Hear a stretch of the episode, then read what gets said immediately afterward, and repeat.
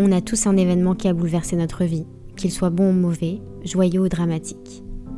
Je suis la voix de ceux qui souhaitent raconter leur histoire sans être jugés ou reconnus, ou ne sont tout simplement pas à l'aise derrière un micro.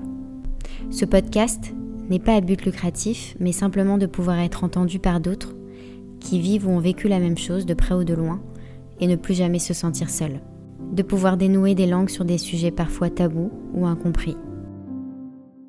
Vous écoutez l'épisode 5 du podcast Espoir sur la congélation des ovocytes.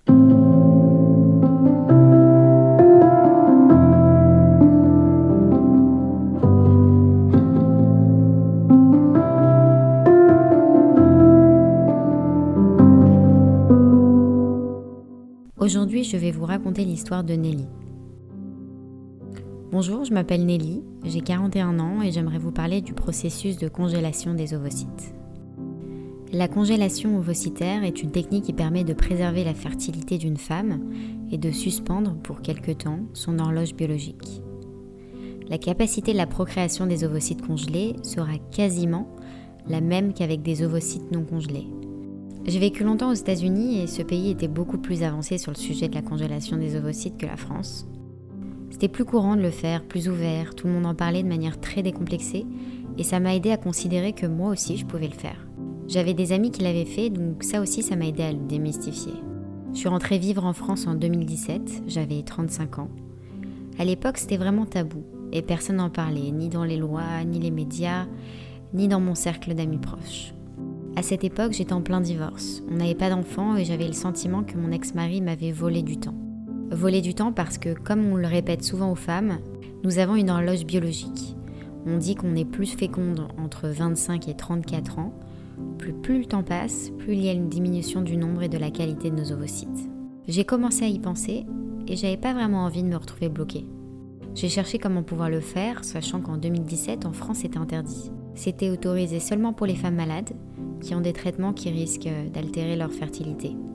Ce qui n'était pas mon cas, donc euh, impossible pour moi de le faire en France. Pendant ces recherches, j'ai trouvé de tout sur Internet et je me suis même retrouvée dans des situations improbables comme par exemple un médecin qui me dit qu'il pouvait faire croire à la sécurité sociale que j'étais malade pour me le faire et en bénéficier. Mais moi je suis très karma, mauvaise onde, etc. Ça n'a même pas été une option. Du coup, j'ai listé tous les pays où je me sentais à l'aise, où j'avais vécu, où je parle la langue, et j'ai noté toutes les infos sur ce sujet dans chaque pays. Alors pour les prix, aux États-Unis, ça coûtait entre 20 et 25 000 dollars. En Angleterre, entre 7 et 10 000 pounds. En Israël, 10 000 dollars et en Espagne 6 000 euros. Les pays les plus reconnus sur le sujet, c'est l'Espagne et Israël. Les plus avancés sur les méthodes de congélation, de décongélation, aussi parce que quand tu décongèles, il peut y avoir des pertes et c'est plus sûr. J'ai donc décidé de le faire en clinique en Espagne parce que c'était le leader mondial. Quand tu commences ce processus, même qu'à l'étape de recherche, tu te sens assez seul et tu sais pas vraiment à qui poser des questions et puis la honte aussi si tu poses des questions débiles. Même si tu te sens proche de tes copines, quand ça touche ce sujet, t'es pas à l'aise, t'as l'impression de te dénuder devant elle en fait. Tellement intime comme sujet. Alors avant de le faire, j'étais stressée sur le fait qu'on puisse me prélever mes ovocytes et lors de la décongélation qu'ils se trompent et m'injectent des ovocytes qui n'étaient pas les miens. Alors je sais, j'ai peut-être regardé trop de films, mais je voulais être rassurée sur ce fait. Quand j'ai choisi la clinique, c'était celle qui était certifiée par un organisme externe pour vérifier tout ça. C'était la clinique IVI, c'était les leaders, ils étaient certifiés, c'était en Europe et facile d'accès pour moi vu que j'étais en France. Donc parfait. Ensuite, j'ai parlé à ma de Paris. Étonnamment, quand je lui ai parlé du fait que j'aimerais congeler mes ovocytes, elle m'a direct parlé de la clinique IVI. Donc une autre confirmation venait à moi, donc c'était une évidence que j'allais le faire là-bas.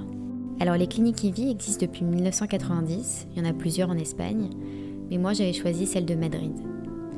Dès le premier contact, ils m'ont proposé un rendez-vous rapidement à distance pour répondre à toutes mes questions. Comme par exemple, quelle était la différence entre l'ovule et ovocyte? Alors l'ovocyte se transforme en ovule au moment de la fécondation par un spermatozoïde. Question bête, mais ça se pose. Ce qui était génial, c'est qu'ils ont des médecins qui parlent toutes les langues. Donc quand j'ai dit que j'étais française, ils m'ont mis tous mes rendez-vous avec des gens qui parlaient français. Dès ce premier rendez-vous, je me suis sentie en sécurité, il y avait de la bienveillance. Ils étaient tous super gentils et ça m'a rassurée. Juste après, on m'a proposé un rendez-vous physique sur place avec un médecin. Donc j'y ai passé une journée et ça m'a rassurée de voir l'endroit, comment c'était lumineux, propre, ce qui m'a rassurée sur le fait de ne pas repartir avec une infection. C'était épuré, moderne, et surtout de voir des gens dans la salle d'attente qui étaient en processus de congélation d'ovocytes ou des couples qui venaient pour la décongélation. Parler avec eux, c'était super. Sur place, ils prennent le temps de t'expliquer le process. Donc le radiologue m'a fait une échographie, a vérifié si tout allait bien et si c'était possible. J'ai aussi vu l'anesthésiste. Tout était ok. Puis j'ai eu un rendez-vous avec une infirmière, toujours en français, qui m'a montré tous les médicaments, elle m'a expliqué la marche à suivre, comment se piquer. Je me suis sentie très encadrée. Je pouvais poser toutes les questions que je voulais, et sans jugement. Il m'avait même envoyé des vidéos sur tout ce qu'on venait de m'expliquer au cas où je voudrais les revoir. Ils m'ont donné toutes les ordonnances, il y en avait pour 3000 euros de médicaments en Espagne, et pour la clinique, ça coûtait 2600 euros. Et puis je suis repartie avec tout ça. Quand j'ai fait le rendez-vous avec le médecin, il m'avait dit il y a deux options. Soit vous venez pendant deux semaines en Espagne, soit vous le faites à distance, et vous venez juste pour la ponction. J'ai choisi la deuxième option. Du coup, je devais trouver un radiologue pour faire des échographies et suivre le process. Je retourne voir ma gynéco en France et elle me dit qu'elle va me faire les ordonnances en France pour que tous les médicaments soient remboursés par la sécurité sociale. C'était incroyable, elle m'avait fait économiser 3000 euros en 5 minutes. Dans un processus comme celui-ci, un petit coup de pouce d'une personne représente une montagne pour nous. Je me suis sentie moins seule dans cette étape. En plus, elle avait l'habitude de travailler avec un radiologue et c'est ce trio qui m'a suivi en France. C'est à ce moment-là que j'ai décidé de vraiment commencer. Alors je vais à la pharmacie, je commande les médicaments parce qu'il n'y en a pas toujours, ce sont des médicaments qui se gardent au frigo. La clinique m'avait formée et j'avais les vidéos, donc comme toute nana, au début j'avais la pression de me piquer. J'avais peur d'avoir mal.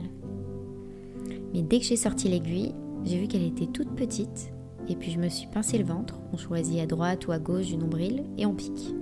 Et c'était fini. Pas mal, pas stress, soulagement. On doit se piquer tous les jours à la même heure à partir du premier jour de notre cycle et pendant environ deux semaines. Alors ma gynéco m'avait dit pendant le traitement, il faut éviter le sel, de manger trop lourd parce qu'on a tendance à gonfler et il faut boire beaucoup d'eau. C'est ce que j'ai fait. Alors moi j'étais en plein divorce, donc j'étais stressée, je me suis pas vraiment rendu compte si j'étais plus stressée qu'avant. Donc je peux pas vraiment répondre à cette question. Concernant l'humeur, moi ça allait. J'étais en pilote automatique, en mode guerrière. Fallait le faire, donc je l'ai fait, pas de questions à se poser. J'ai continué à bosser. Un moment drôle à raconter, j'avais un mariage à l'heure où je devais me piquer, je me suis planquée dans les toilettes pour le faire. En fait, tu t'arrêtes pas de vivre, mais juste tu t'organises. Au bout d'une dizaine de jours, j'ai été voir le radiologue pour une échographie, pour voir la maturité des ovocytes, parce qu'il prélève que ceux qui sont matures, c'est-à-dire assez gros. Avec les injections, on stimule l'organisme pour qu'on délivre le plus possible d'ovocytes en un cycle pour les prélever d'un coup. J'ai une amie qui en a eu un par mois, donc elle a dû le faire pendant un an pour en avoir 8. Moi, en une fois, j'en ai eu 17 du premier coup. Chaque femme est différente et je me suis sentie chanceuse de ne pas avoir à faire ces injections plus longtemps. Pendant tout le processus, tu peux téléphoner ou envoyer un mail à la clinique et ils te répondaient direct. Ils étaient très réactifs, très sympas. J'étais prise en main tout le temps, c'était rassurant. J'envoyais le compte-rendu du radiologue par mail et en fonction des échographies, eux mesurent la taille des ovocytes et savent quand ils sont à maturité ou pas. Donc ils te donnent les quantités qu'il faut te piquer. C'est un ajustement sur mesure pour une optimisation. Après 10 jours, ils m'ont dit qu'au vu du développement, la ponction, elle sera dans 3 jours. J'ai réservé mon vol pour Madrid et c'est parti. Quand je suis arrivée le matin, ce que j'ai adoré, c'est que c'était les mêmes médecins, les mêmes infirmières que j'avais vues la première fois qui se sont occupés de moi. J'avais même le numéro et l'email de mon médecin qui est venu me voir avant et après la ponction. Je me suis sentie humainement entourée. Alors c'était une anesthésie générale qui dure 15 minutes. C'était la première de ma vie d'ailleurs. Tu ne vois rien, tu ne sens rien. Je me suis réveillée dans une chambre aussi belle qu'un hôtel. On m'a apporté du thé et des gâteaux. Ensuite, on m'a expliqué que j'allais avoir une sensation un peu douloureuse, comme la douleur des règles, et on m'a donné des médicaments pour apaiser ces douleurs. Il m'avait dit qu'il fallait pas voyager le jour même, mais si tout allait bien, on pouvait voyager le lendemain. Donc en fait, moi je suis arrivée à Madrid le 17, j'ai eu ma ponction le 18, et le 19, j'étais de retour à Paris. Je pouvais marcher, c'était pas des douleurs que je connaissais pas, donc ça m'a pas angoissée. J'ai eu un mal de ventre de règles. Ce que j'ai aimé, c'est que tout s'est passé comme il me l'avait dit. Il m'avait énoncé et prévenu de tous les cas de figure, donc j'étais très rassurée parce que je savais que tout ce que je ressentais c'était normal. Ils ont toujours été honnêtes et présents. et je pense que ça, c'est la clé pour que tout se passe bien. Pour le prix qu'on paye, il y a 5 années qui sont inclus où ils te gardent tes ovocytes. Et ensuite, tu peux les prolonger de 5 ans pour 200 euros. Ce qui est important de savoir, c'est que quand tu le fais, tu sais qu'on ne peut pas faire voyager tes ovocytes parce que c'est fragile. Donc si tu en as besoin, tu dois retourner là-bas. Donc ça compte dans le choix du pays dans lequel tu le fais. Ma gynéco m'avait dit que c'était pas un problème d'utiliser ses ovocytes pour une grossesse jusqu'à 45 ans. Mais plus, ça dépend de la personne, c'est pas du 100%. Alors j'ai décidé d'en parler parce que j'ai une super expérience et malheureusement c'est pas le cas de tout le monde. Donc j'aimerais pouvoir aider celles qui ont envie de le faire mais n'ont pas eu de bon retour sur le sujet. Ça a été un vrai soulagement pour moi parce que j'ai eu l'impression d'acheter du temps. Je me suis enlevé une pression. Les femmes sont tributaires des hommes pour avoir un enfant et d'avoir enclenché ce processus pendant mon divorce, c'était d'acter le fait que j'avais pas envie de me remettre avec n'importe quel homme sous prétexte que j'ai une horloge biologique. J'ai mis toutes les chances de mon côté pour me construire et être en accord avec moi-même avant de faire des enfants à tout prix.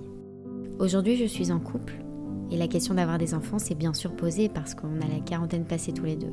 Mais je lui ai pas encore dit que j'avais congelé mes ovocytes. C'est vrai qu'on a toujours des a priori concernant la réaction de l'homme face à ce sujet, qui prennent peur ou ne comprennent pas, mais moi c'est pas pour ça que je lui ai pas encore dit. C'est un processus que j'ai fait pour moi, pour m'assurer une sécurité, une sérénité face à la grossesse. Et c'est tellement intime que je me livrerai que quand je sentirai qu'on est prêt à entamer ces précieuses étapes de vie ensemble.